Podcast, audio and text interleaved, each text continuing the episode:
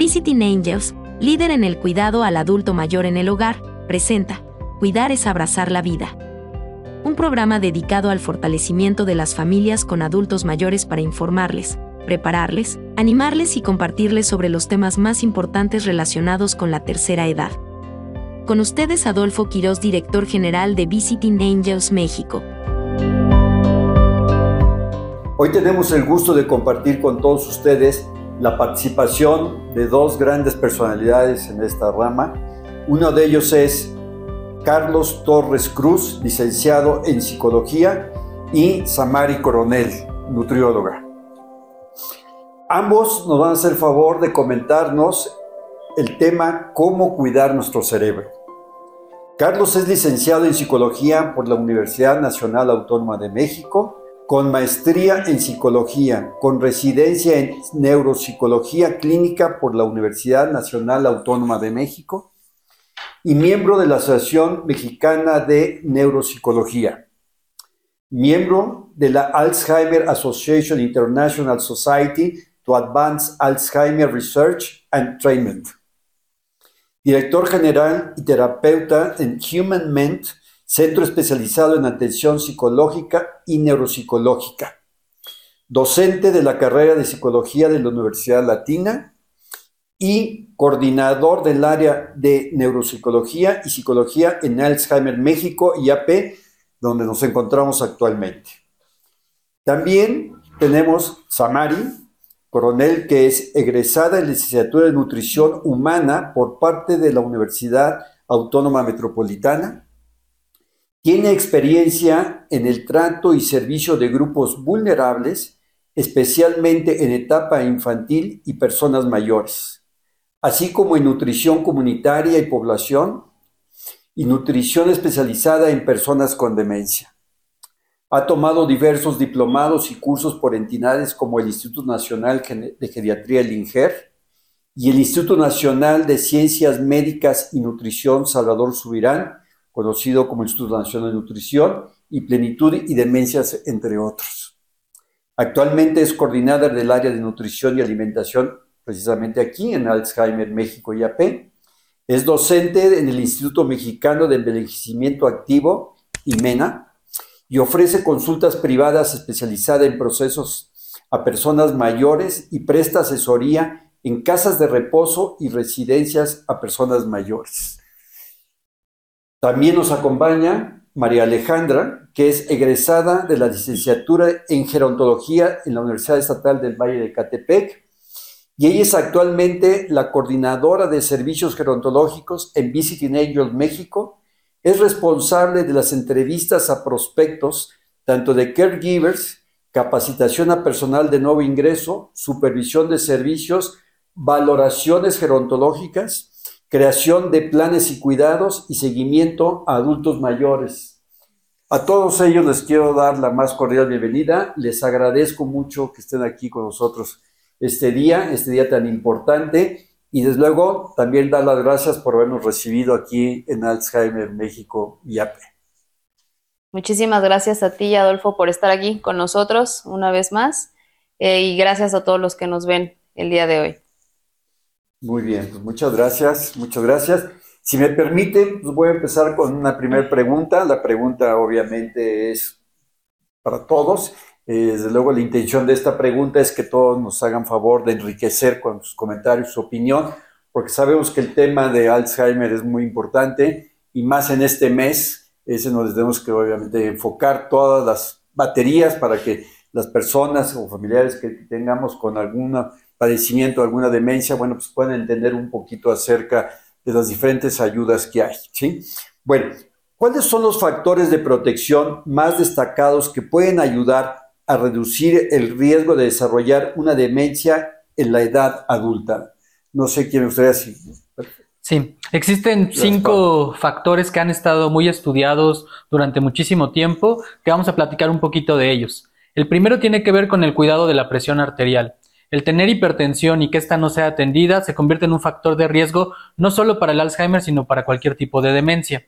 Además, si yo no tomo mi medicación, no tengo cuidado y apego farmacológico, lo que va a ocurrir es que se incrementará también el riesgo de padecer algún tipo de demencia. Es decir, puedo tener hipertensión, pero si esta está bien controlada, no necesariamente se convertirá en un factor de riesgo. Es un factor de riesgo cuando no se recibe la atención ni el tratamiento adecuado. Ese es el primer factor de riesgo. El segundo tiene que ver, y aquí Samari nos va a platicar un poquito más adelante de ello, con la alimentación. La alimentación se puede convertir, perdón, en un factor de protección para no desarrollar algún tipo de demencia, sobre todo si se sigue la dieta mediterránea. El tercer factor de protección para no desarrollar demencia tiene que ver con el ejercicio físico. No importa la edad, no importa el momento en el que empecemos a hacer ejercicio físico, es muy importante. El cuarto factor, ahí tiene que ver un poco más con lo que me dedico yo, que es la estimulación cognitiva. El que hagamos actividades que cognitivamente nos demandan, que sean retadoras, que impliquen un esfuerzo mental, son muy buenas formas de ir reduciendo la probabilidad de tener alguna demencia. Y el último, el contacto social.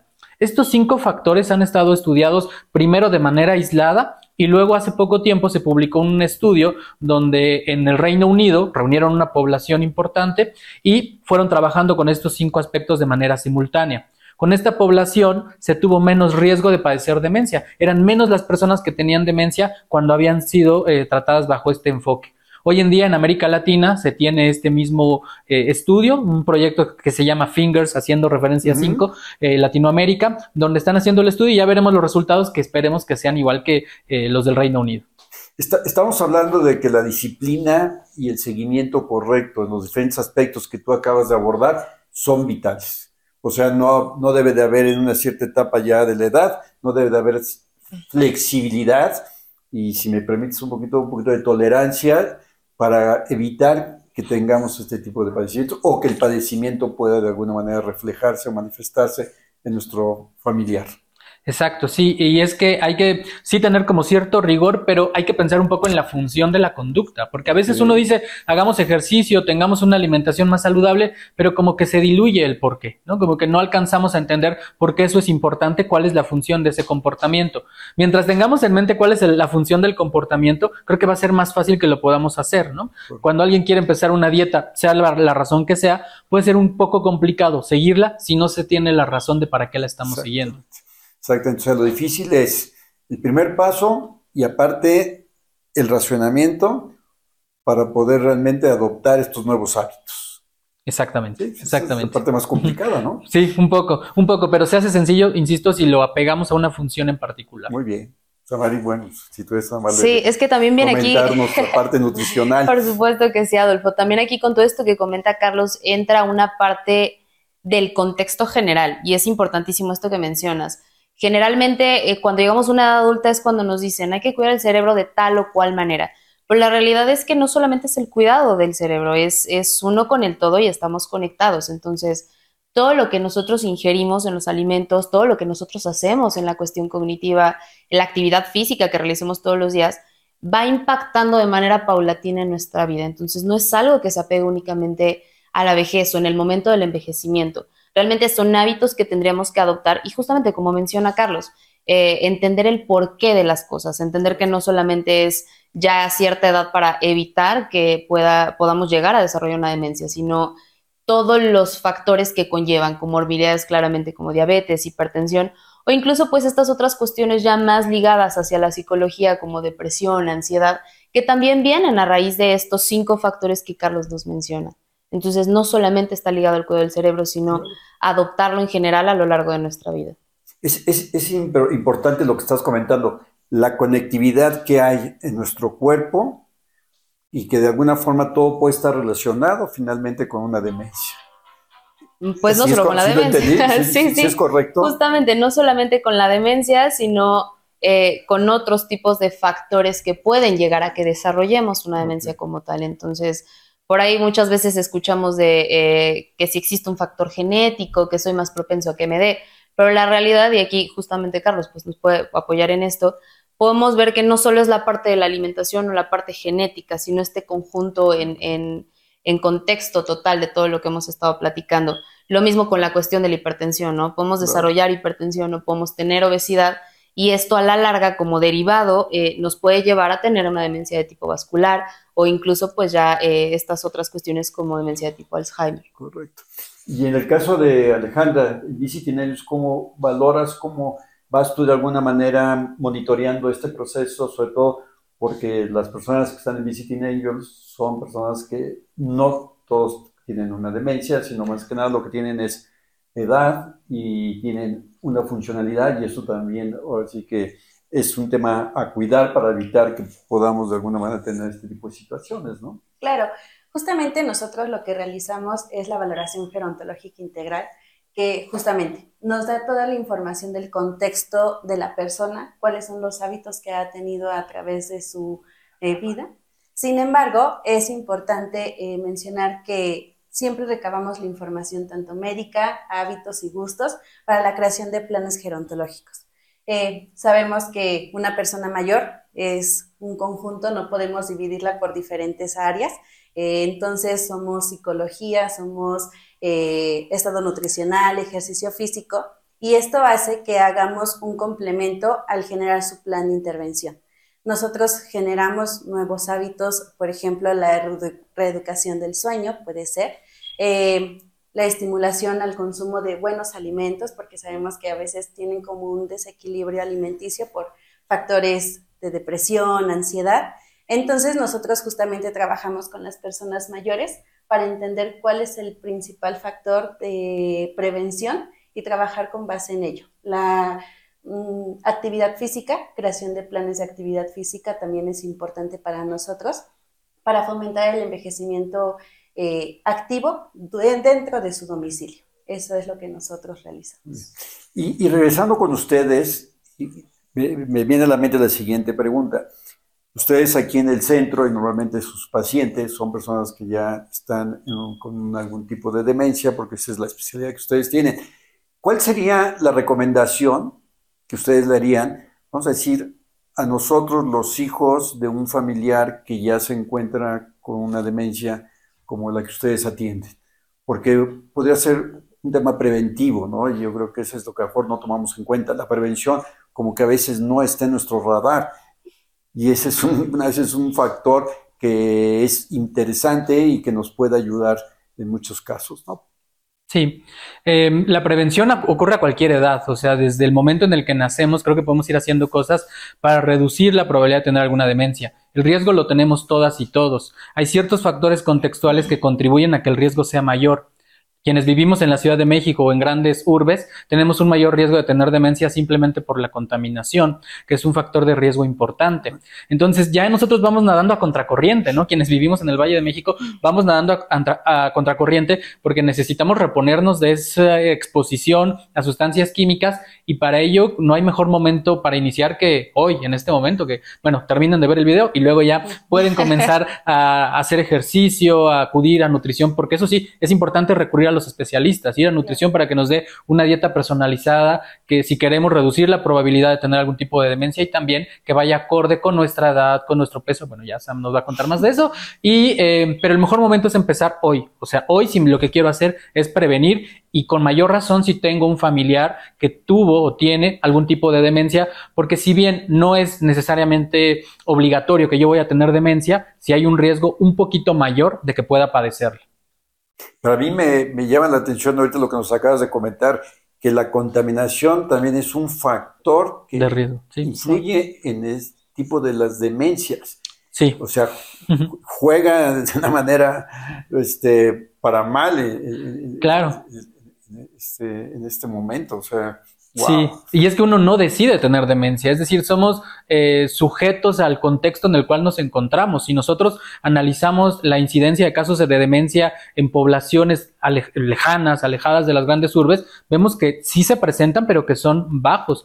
En realidad, por ejemplo, una demencia muy frecuente en, poblaciones es eh, la enfermedad de Parkinson bueno, un tipo de padecimiento que eventualmente puede convertirse en una demencia, que es la enfermedad de Parkinson, debido a la exposición de gases tóxicos como la leña, por ejemplo, los eh, pesticidas, son dos grandes factores de riesgo para desarrollar enfermedad de Parkinson y eventualmente demencia por enfermedad de Parkinson. O sea, a lo que voy es que uno no decide tener este padecimiento, sino que muchas veces depende un poco de lo que haya a nuestro alrededor. Porque si bien los factores de protección sí tienen que ver con el sujeto, hacer ejercicio, tener una dieta balanceada, contacto social y demás, pues la realidad es que pues nosotros nos la pasamos trabajando desde muy temprano hasta muy tarde. Y no es por una cosa, sí nos gusta, pero también si tuviéramos, no sé, mejores condiciones. No me refiero al, espacio laboral, sino a nivel social. Exactamente, a nivel social. Exactamente no, estaríamos en condiciones de que yo sí podría ir al gimnasio después del trabajo, podría ir con mi amiga Samaria a la consulta este, nutricional, ella podría ir con nosotros a cuidar el aspecto psicológico, tener estimulación cognitiva, es decir, podríamos tener tiempo de eso, pero en realidad no tenemos por lo que ocurre a nivel contextual. Es, decir, sí implica un esfuerzo de lo que platicábamos hace un momento, pero también depende mucho de lo que hay a nuestro alrededor y con mayor razón en un país como, como el nuestro que tiene muchísimas áreas de oportunidad. Así es. Te voy a hacer un comentario que nos, hacía un maestro en la escuela. Nos decía, ustedes hagan lo que yo les digo que hagan, pero no hagan lo que yo hago, que es un poquito lo que nos pasa a nosotros. Exacto. Estamos en el sector salud, tenemos otra dinámica en cuanto a nuestros hábitos, en cuanto, en cuanto a nuestra vida diaria. Y obviamente nos gustaría hacer lo que nosotros recomendamos, pero desafortunadamente el entorno no nos lo permite. Entonces, por eso me vino a la mente esa frase. Y también es un poquito lo que, lo que aprendemos, ¿no? O sea, también tiene mucho que ver este contexto que nos platica Carlos, pero también en, la cultura general, ¿qué es lo que tenemos?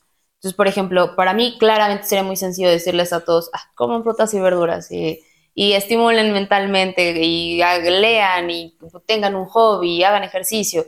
Y claramente podemos decir muchísimas cosas que podríamos hacer de manera regular, que a lo mejor suenan muy sencillas pero también tenemos que ver esta cuestión de, réplica de lo que está a nuestro alrededor. Eh, y justamente es este contexto, ¿no? O sea, nosotros claramente podríamos impulsarnos uno al otro para ir a hacer ejercicio, para comer bien, pero la realidad es que eh, en urbes como esta y en, con las necesidades sociales que existen, en muchas ocasiones nos vamos por lo más fácil. Entonces nos vamos por ir comiendo en el camino, nos vamos por estoy lo suficientemente cansado como para entonces poder ir viendo una serie en el camino en lugar de, ir leyendo. Entonces nos vamos por todas estas otras cuestiones que a lo mejor sí cuesta un poquito más trabajo, pero ¿por qué nos cuestan trabajo? Porque es lo que hemos aprendido, que todas este tipo de cosas es algo complicado cuando la realidad es eh, simplemente como deberíamos vivir. O sea, si nos damos cuenta eh, un poco cómo han aumentado las cuestiones de demencia y todos estos casos de, diabetes, de hipertensión y todas estas comorbilidades y, contextos que van muy ligados a la cuestión cerebral, eh, han avanzado durante los años. O sea, hemos visto que crece exponencialmente el número de personas que tienen ahora un diagnóstico. Sí, porque ahora tenemos también eh, muchísimas más formas de diagnosticarlas, pero también anteriormente no veíamos esto, no veíamos tanta obesidad, no veíamos tantos factores de riesgo como ahora, ¿no? Que ya tenemos estrés, contaminación, alimentación, eh, baja estimulación a nivel cognitivo. Entonces, sí, vamos evolucionando a nivel sociedad, pero también nosotros poco a poco hemos empezado a adoptar otro tipo de hábitos eh, que ahora vemos lo, normal que sería cuidarnos como algo completamente anormal y digno de felicitarse, cuando debería ser nuestro día a día. Entonces también ese contexto es interesante. Claro, yo, yo, creo que hay dos aspectos que también están sucediendo. Uno de ellos es que la mayoría de los adultos mayores están prácticamente solos. Al estar solos, pues no tienen ninguna actividad, no tienen ninguna eh, interacción con nadie y a lo mejor ese sedentarismo, estar ahora sí que en casa sin tener ninguna compañía o una ayuda, también creo que puede influir, ¿no? También para que las demencias se vayan de alguna manera agudizando. Y otra cosa que también puede ser, desde luego no tengo la respuesta, es que hoy los adultos mayores viven más años solos y más años. Ese es otro factor que también está de alguna manera manifestando el incremento de personas con demencia. Sí, la, pérdida de contacto social es un factor que hace que, las personas puedan tener algún tipo de demencia. Porque uno puede vivir solo, pero tener contacto social, ¿no? Desafortunadamente es a donde podemos acudir para esos contactos sociales. Yo tengo una consultante que su papá tiene 90 años y que cognitivamente está muy bien pero la pregunta es, ¿qué hace mi papá? ¿A dónde lo llevo? ¿Qué puede hacer? La respuesta es no hay nada. O sea, no hay como un club de lectura para personas mayores, no hay actividades eh, físicas especializadas para personas mayores y necesitamos justamente generar este tipo de espacios donde la población blanco sean personas mayores que están sanas y que pueden tener justamente todas estas actividades que son bastante funcionales y saludables, ¿no? Contacto social, o sea, platicar con otras personas, eh, poder hacer ejercicio físico, el que yo pueda platicar también mis propias experiencias y transmitirlas a los demás, pues puede ser muy enriquecedor incluso para quien las escucha. Creo que ahí necesitamos cambiar como sociedad en cómo hemos visto el envejecimiento porque lo vemos como una etapa de abandono, de soledad, de dependencia y en realidad no es así algo que yo normalmente menciono es que todos quienes estamos aquí, quienes nos ven, eh, pueden conocer a una persona que es una persona mayor y que es completamente funcional, que es independiente, que maneja, que compra, que va y hace. Todos conocemos personas así, pero esas personas de pronto tienen que dejar de hacer cosas porque simplemente a su alrededor ya no hay mucho que hacer. Es correcto. Y por ejemplo, este, Alejandra, en el caso de Visiting ellos, ¿cómo abordas este tema? Sobre todo las personas que están solos para que no pasen y su deterioro se, vaya de alguna manera incrementando. Claro, nosotros actualmente también tenemos un plan de terapia ocupacional que justamente es potencializar, sabemos que requerimos más estimulación, sin embargo, tres veces a la semana como mínimo, una terapia ocupacional que eh, estimule la parte cognitiva, la parte física y también la socialización con otra persona externa a mi entorno, pues es lo que nosotros estamos implementando para fomentar el envejecimiento activo dentro del hogar. Sabemos que a veces hay algunas limitaciones también físicas ya presentes en el adulto mayor, lo que hace que eh, pues le impida en algunas ocasiones salir a otros lugares. También la movilidad dentro de la ciudad pues, puede ser caótica.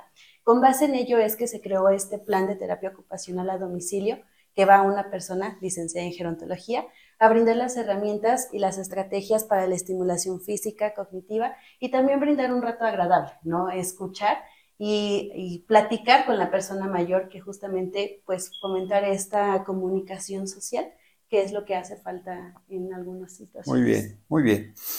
Yo aquí tengo una pregunta que me gustaría partirle en dos y sería, ¿cuál es la importancia de la estimulación cognitiva? Ya de alguna manera lo abordaste, pero creo que, creo que, podemos entrar un poquito más a fondo, sobre todo cuando estamos hablando que tenemos un familiar que está solo, tenemos otro familiar que ya tiene muchos años, tenemos otro familiar que está a lo mejor en un entorno donde no tiene la posibilidad de poder ni siquiera salir a, la, calle. Entonces, este, creo que tu opinión es muy importante. Sí, y es que la estimulación cognitiva puede ocurrir desde antes que tengo demencia y también ya que tengo demencia. En cuanto a las fases previas, o sea, cuando yo no tengo el diagnóstico de demencia, la estimulación cognitiva en donde la vamos a encontrar es en el ámbito académico. Estudiar, entre más años estudie, menor probabilidad de que yo tenga también alguna demencia. Pero pues no todo en la vida es escuela, números y demás. También hay otras cosas que pueden ser retadoras y que pueden estimularnos cognitivamente. Por ejemplo, aprender a tocar un instrumento también es una actividad bastante compleja que implica adquisición de nuevo aprendizaje y también pues el estarlo tocando implica eh, pues no solo la parte eh, cognitiva, sino también muchas veces es en grupo y es algo ya social, es también algo físico de pronto, más si es la batería que implica el movimiento de todas, todas las extremidades, pues bueno. Entonces, el estimularlos cognitivamente no necesariamente tiene que ver con la escuela, sino que puede ser con cualquier otra cosa que sea retadora, es decir, que nos cueste trabajo, pero que sí sea alcanzable. Aprender un idioma también es un gran ejemplo de ello. Es algo retador, ¿no? Aprender inglés, ruso, portugués es complejo, pero sí es algo que podemos eh, eventualmente desarrollar. Una vez que ya todas estas recomendaciones son para quien no tiene demencia, pero quien ya tiene demencia, ahí sí lo recomendable sería ir con un especialista que diseñe una serie de actividades considerando el perfil cognitivo del paciente y a partir de ello adecuar estas actividades de tal manera que sí sean retadoras, que sean alcanzables, que sean que, realmente le estén estimulando y que no solo las hago por hacer, sino que realmente me están eh, impactando en mi funcionamiento cognitivo. Porque además hay un estudio muy interesante que se realizó hace unos años, donde tomaron muchos cerebros de personas que donaron sus cerebros una vez que fallecieron, los analizaron bajo microscopio y se dieron cuenta que una buena parte de ellos tenía eh, enfermedad de Alzheimer, o sea que veíamos la acumulación de las dos proteínas que se acumulan en el Alzheimer, van, investigan con sus familiares, oye, este señor tenía Alzheimer, esta señora tenía Alzheimer, y se dieron cuenta que de la mitad de cerebros que tenían los datos eh, fisiopatológicos del Alzheimer, no tenían signos en su día a día. Es decir, eran funcionales, eran independientes Y ahí es en donde uno se empieza a dar cuenta de la importancia que tiene la reserva cognitiva. En la medida en la cual yo me estoy estimulando, realmente mi cerebro se hace resistente a la muerte neuronal. Es, un poco paradójico, ¿no? Como si la mente fuera más allá del cerebro, que no quiero abrir ese debate porque nos daría para un programa entero. Como un músculo. Exacto, un poco sí. Exactamente. Samarín, ¿tú qué nos puedes decir? En esta parte? ¿Qué es lo que nos recomiendas? Del estímulo. Es que es, eh, es impresionante cómo eh, tratamos de, meter todo y separarlo, ¿no? O sea, generalmente decimos eh, que el cerebro como si fuera un ente aparte del resto de nuestro cuerpo. Entonces sí, tenemos toda esta parte de, de estimulación y también tenemos toda la parte que ya se había platicado de la actividad física. Y ahora, cuando nosotros hablamos de una estimulación constante, toda la parte cognitiva, por supuesto, tiene, tiene muchísimo que ver en esta cuestión que nos comenta Carlos. Eh, pero creo que a veces no terminamos de darnos cuenta que nuestras actividades diarias, nuestro día a día, es lo que influye en específico en todo esto, ¿no? Que es un poco lo que comentábamos hace rato, que nos vamos por lo fácil. Sea, a veces por el propio cansancio, por todo lo demás, preferimos cosas que no nos reten, cosas como eh, justamente no hacer ejercicio, justamente ejercicio mental y ejercicio eh, físico, ¿no? Lo mismo con las cuestiones que acá lo que comentaba Carlos, que es importantísimo, eh, este estudio que nos contaba eh, y existe un estudio muy similar que viene muy ligado a la alimentación, donde eh, se empezó a descubrir que muchas personas, justamente post-mortem, veían eh, la cuestión cerebral y se daban cuenta que el mismo peso influía, ¿no? Entonces, cuando tenían una persona, en específico hay un caso que era una persona que era políglota, muy estudiada y todo lo demás, y justamente cuando hacen todo este estudio se dan cuenta pues que la persona tenía demencia, ¿no? Y algo que nosotros escuchamos mucho en este medio es, ¿por qué? ¿Por qué le da demencia si era académico? ¿Por qué le da demencia si hacía esto o aquello, no? Pero también estamos viendo este otro factor, en este caso, por ejemplo, el peso de este estudio que te comento, que pues básicamente eh, lo que se empezó a, ver es que los adipocitos empezaban a tener eh, también contacto en el momento que eh, podíamos hablar un poco de hipoxia con las, los, los, vasitos de nuestra sangre, básicamente irrigan todo nuestro cerebro. Eh, lo mismo en todo nuestro cuerpo. Entonces, las personas con obesidad tendían por eh, mucha estimulación y todo lo que tuvieran eh, dentro de, de, su factor, de su, de su campo, de su medio, podíamos identificar que estos también afectaban para el desarrollo de enfermedades. Y entonces volvemos al punto de partida tenemos estimulación y todo lo demás lo dejamos aparte. Tenemos una buena alimentación, pero también tenemos muchísimo estrés y no estimulamos cognitivamente. Entonces, por eso creo que es interesante cómo a veces tratamos de partir todo, cuando la realidad es que es, es uno, un contexto completo. O sea, no podemos hablar de demencias o envejecimiento activo o envejecimiento saludable si de pronto no vemos cuáles son todos estos factores y que al final del día eh, no podemos separarlos. Una sana, una sana alimentación es un estimulante correcto. Sí. Es importante tener una buena alimentación para tener el, estimulante apropiado y poder Así es, hacer porque las recomendaciones que ustedes están haciendo. Claro, porque también aquí hay algo bien interesante. Eh, la alimentación es algo tan complejo y que funciona para tanto que incluso pues, se, ha, ha, visto en muchísimos estudios y nosotros mismos lo podemos ver en nuestro cuerpo, ¿no?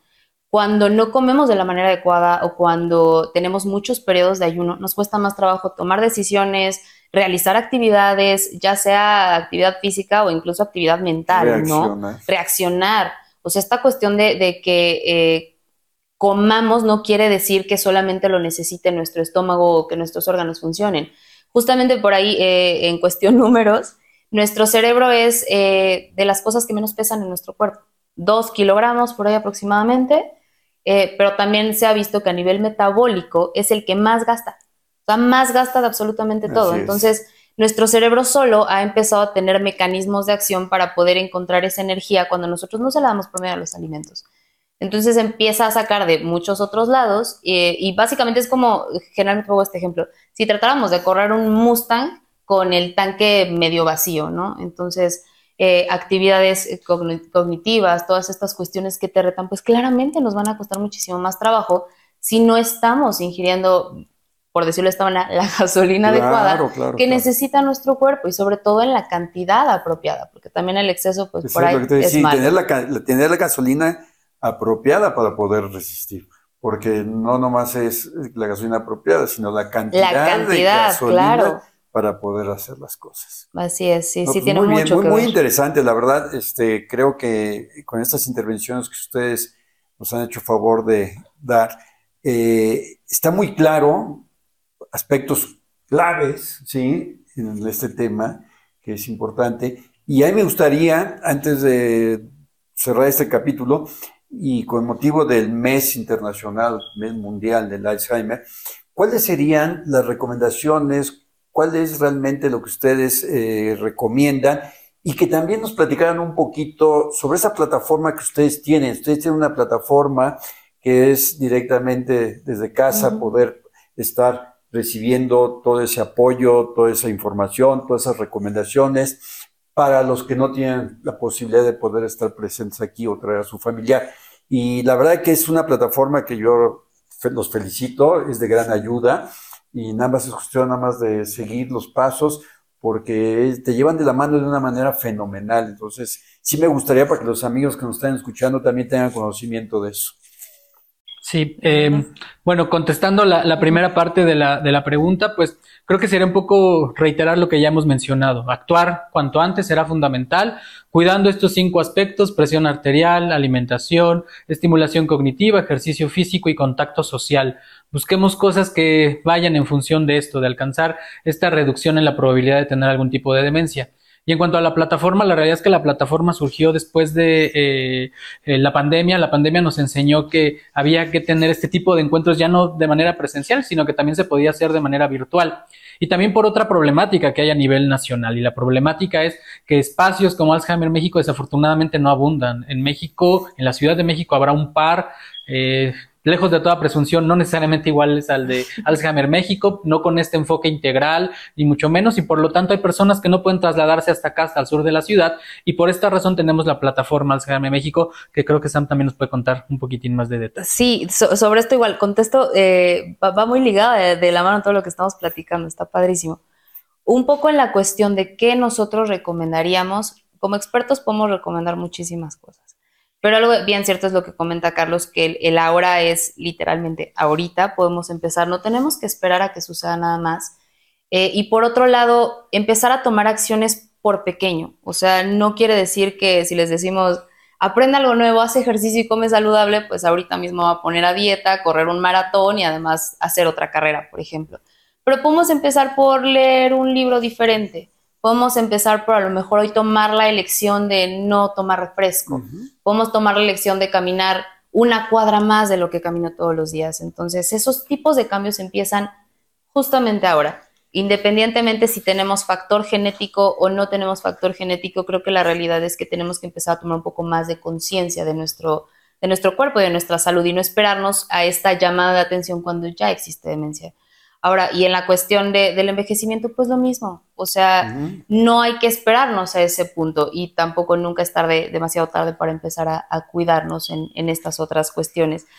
Y otra situación con la plataforma es, que les digo que va muy ligado, es la cuestión social. Sí, tenemos esta plataforma a raíz de que necesitamos eh, atender esta necesidad de que las personas con demencia puedan tener este apoyo desde casa, porque claramente tenemos esa problemática. Y justamente existen lugares como Visiting Angels que tienen como todas estas opciones y alternativas para llevar atención a casa por, por parte de expertos, así como Alzheimer México tiene esta otra eh, opción para poder apoyar con estas problemáticas. Entonces, desafortunadamente sí estamos en un, en un país que, que a lo mejor no es tan amigable con el envejecimiento, pero afortunadamente Y una, hay... ci- y una ¿eh? ciudad. Y Y una ciudad, sobre todo una ciudad que no es, no es amigable con el envejecimiento. Pero lo que sí tenemos justamente son alternativas como estas, donde podemos buscar ese apoyo extra para poder generar un cambio. Nunca es tarde para hacer un Es cambio. correcto.